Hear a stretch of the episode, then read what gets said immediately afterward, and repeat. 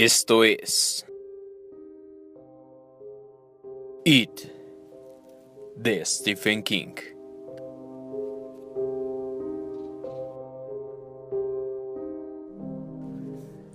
Nueve.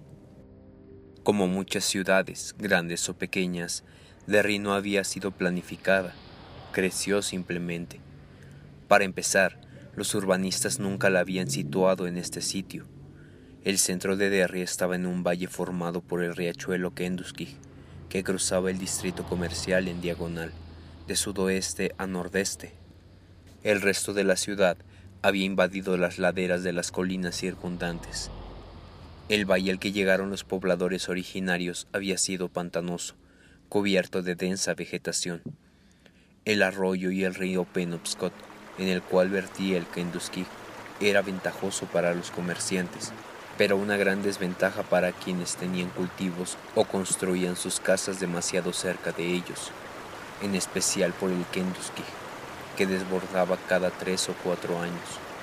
La ciudad seguía propensa a las inundaciones a pesar de las grandes sumas de dinero gastadas en los últimos 50 años para controlar el problema. Si las inundaciones se hubieran debido solo al riachuelo en sí, con un sistema de diques se habría resuelto la cuestión. Sin embargo, había otros factores. Uno eran las bajas riberas del Kentucky, otro, lo lento del drenaje. Desde principios del siglo se habían producido muchas inundaciones graves en Derry, y en 1931 una verdaderamente desastrosa. Para empeorar las cosas, las colinas donde se levantaba gran parte de Derry estaban atravesadas por pequeños cursos de agua, como el arroyo Thorold, donde había sido encontrado el cadáver de Cherry la Mónica. En periodos de lluvias abundantes era muy posible que se desbordaran. Si llueve dos semanas seguidas, a toda la maldita ciudad le da sinusitis, había dicho el padre de Bill el Tartaj. El Kentucky discurría enjaulado en un canal de cemento a lo largo de tres kilómetros a su paso por la ciudad. Ese canal se hundía bajo Main Street, en la intersección con Canal Street, convirtiéndose en un río subterráneo por los 800 metros antes de volver a la superficie en el Parque Basie. Canal Street, donde se alineaban casi todos los bares de Derry como delincuentes en un reconocimiento policial, corría paralela al canal en su salida de la ciudad y cada pocas semanas la policía sacaba el coche de algún borracho de las aguas contaminadas por las cloacas y desechos de las fábricas. De vez en cuando se pescaba algún pez en el canal, pero solo eran mutantes no comestibles en el noroeste de la ciudad, al lado del canal, el río había sido dominado al menos hasta cierto punto. Allí prosperaba el comercio, a pesar de alguna inundación ocasional. La gente caminaba junto al canal, a veces de la mano, es decir, siempre que el viento viniera de flanco adecuado. De lo contrario, el hedor restaba gran parte del romanticismo al paseo. En el parque Basie, frente al cual cruzando el canal estaba la escuela secundaria, solían organizarse campamentos de Boy Scouts o picnics para los pequeños.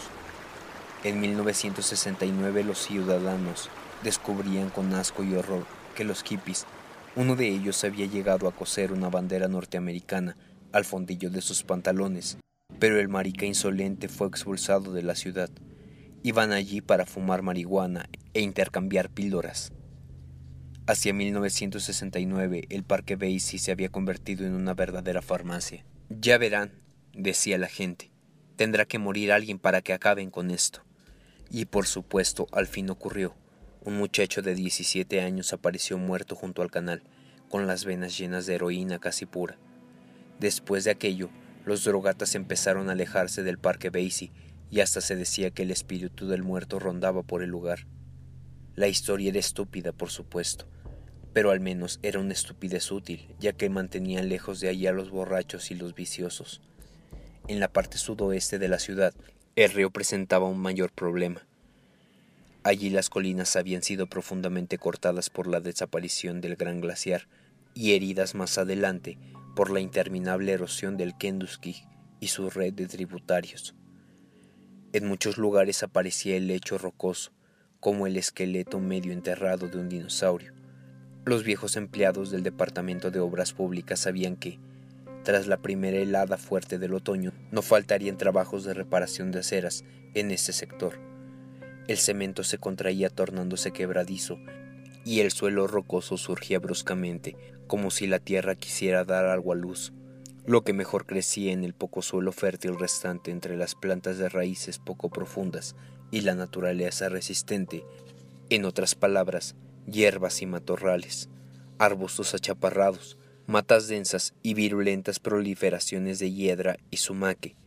En sus variedades venenosas brotaban dondequiera que encontrasen asidero. El sudoeste era un sitio donde la tierra descendía abruptamente hacia la zona que los habitantes de Derry denominaban los Barrens. Los Barrens que no tenían nada de yermos. Eran una franja de unos dos kilómetros y medio de ancho por cuatro y medio de largo limitaba a un lado con el tramo superior de Kansas Street, por el otro con Old Cape, un conjunto de viviendas para personas de escasos recursos donde el drenaje era tan malo que se hablaba de inodoros y desaguaderos literalmente reventados. El Kentucky corría por el centro de los Barrens. La ciudad había crecido hacia el nordeste y a ambos lados de ese sector, pero el único vestigio de urbanización allá abajo era la bomba número 3 de Derry, instalación municipal para mover las aguas residuales y el vertedero municipal. Desde el aire, los barrios parecían una gran daga verde señalando hacia el centro de la ciudad. Para Ben toda esa geografía acoplada con geología solo significaba una vaga noción de que, a su lado derecho, ya no había casas.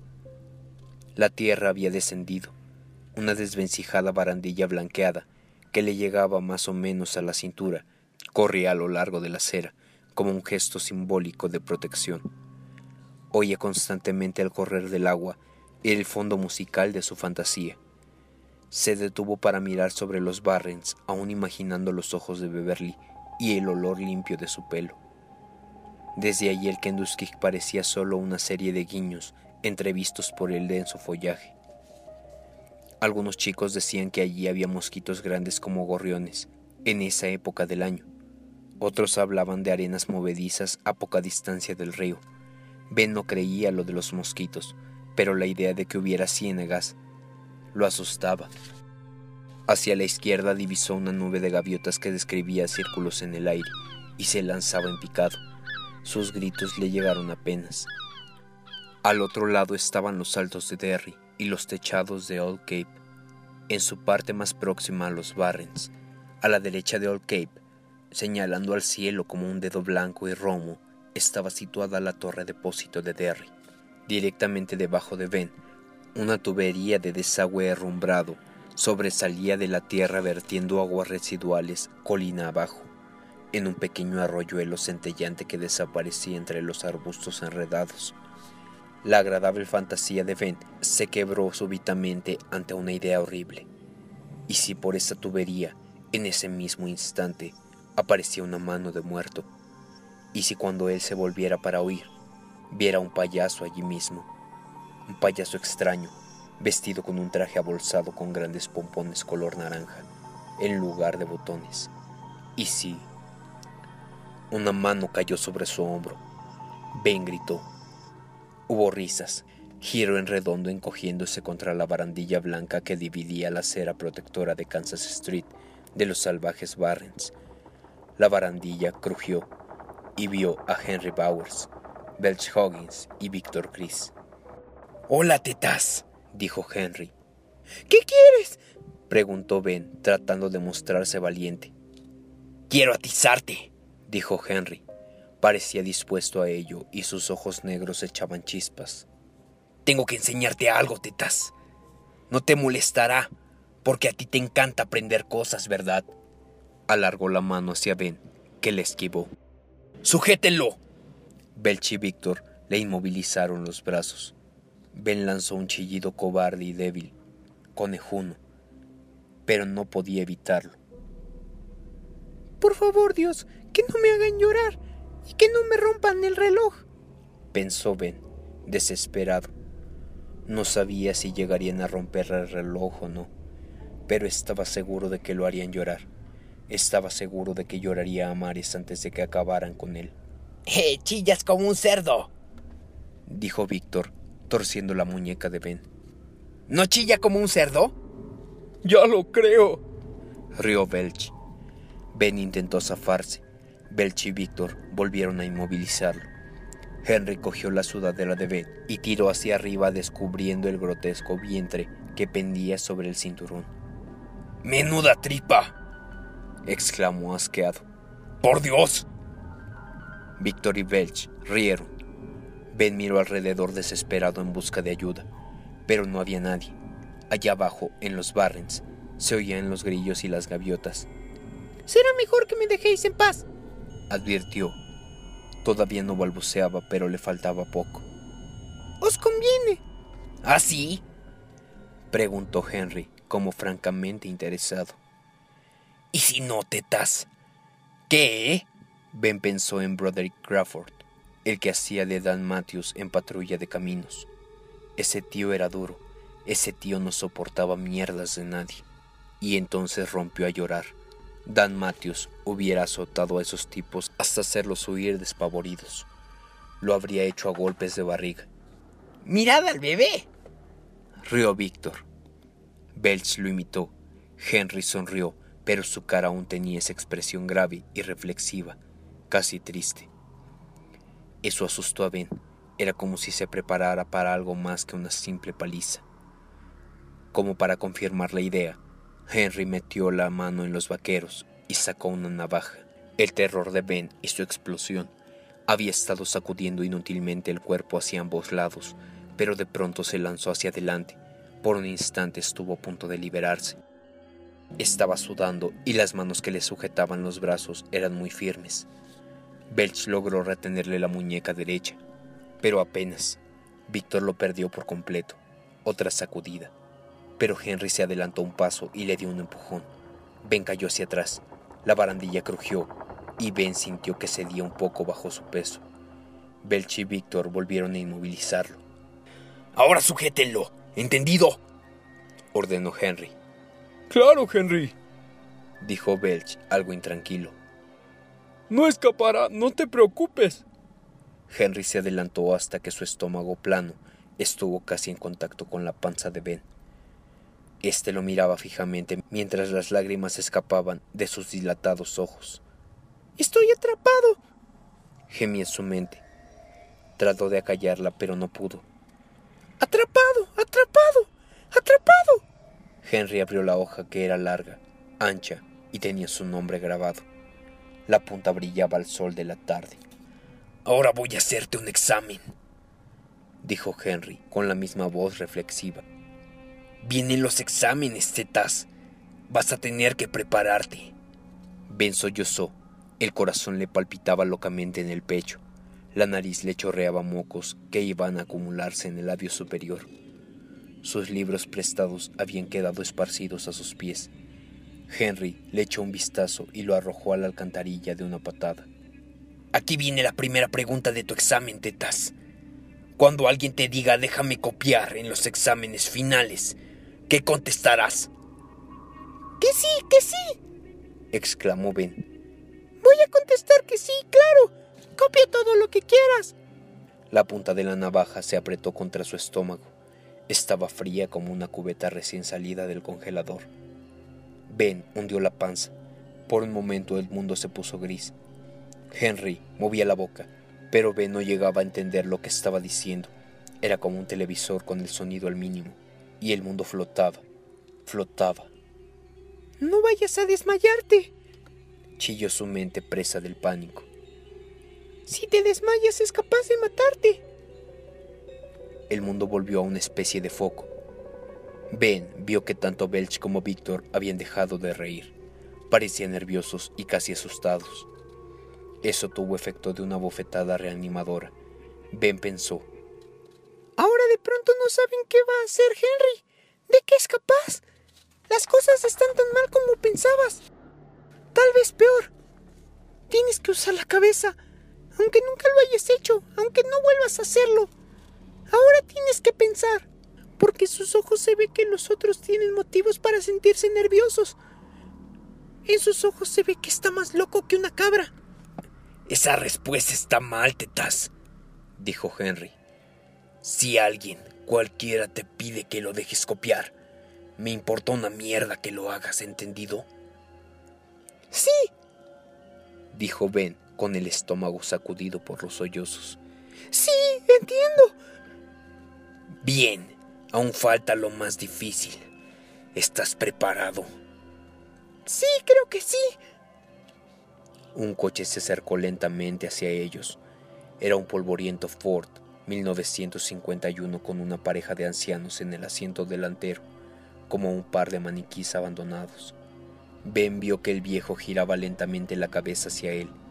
Henry se acercó más oculando la navaja. Ben sintió que la punta se le hundía por encima del ombligo. Todavía estaba fría. Parecía imposible, pero así era. Si gritas, dijo Henry. Tendrás que recoger tus tripas. Estaban tan cerca que hubieran podido besarse. Ben sintió el olor dulzón de sus chicles de fruta que comía. El coche continuó por Kansas Street lento y sereno, como si desfilara en un acontecimiento oficial. Bueno, tetas, aquí va la segunda pregunta. Si yo te pido que me dejes copiar en los exámenes finales, ¿qué contestarás? Que sí, que sí. Henry sonrió. Así me gusta. Eres inteligente, tetas. Y aquí va la tercera pregunta. ¿Qué puedo hacer para que no lo olvides? No, no sé, susurró Ben. Henry sonrió. Por un momento se le iluminó el rostro. Parecía casi hermoso. Ya sé, dijo como si hubiera descubierto una gran verdad. Ya sé, tetas. Voy a grabarte mi nombre en esa barriga grande que tienes. Victor y Belch volvieron a reír.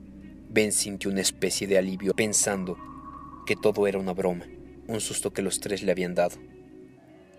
Pero Henry Bowers no reía. Ben comprendió de pronto que Victor y Belch reían porque ellos también sentían alivio.